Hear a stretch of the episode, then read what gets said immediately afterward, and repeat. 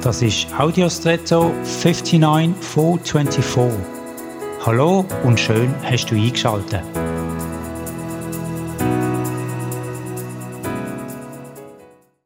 Dort, wo ich wohne, sind in den vergangenen Jahren durch ein weltweit tätiges Pharmaunternehmen riesige Türme als Geschäftsgebäude gebaut worden, die seither die Silhouette von unserer Stadt signifikant prägen. Wo früher Kirchtürme die herausragenden Merkmale von einer Siedlung sind, sind es heute immer höher werdende Geschäftsgebäude. Höher, weiter, länger. Ja, der Komparativ ist uns allen vertraut. Vermutlich ist das nicht grundsätzlich schlecht, aber die Motivation dahinter dunkt mir entscheidend.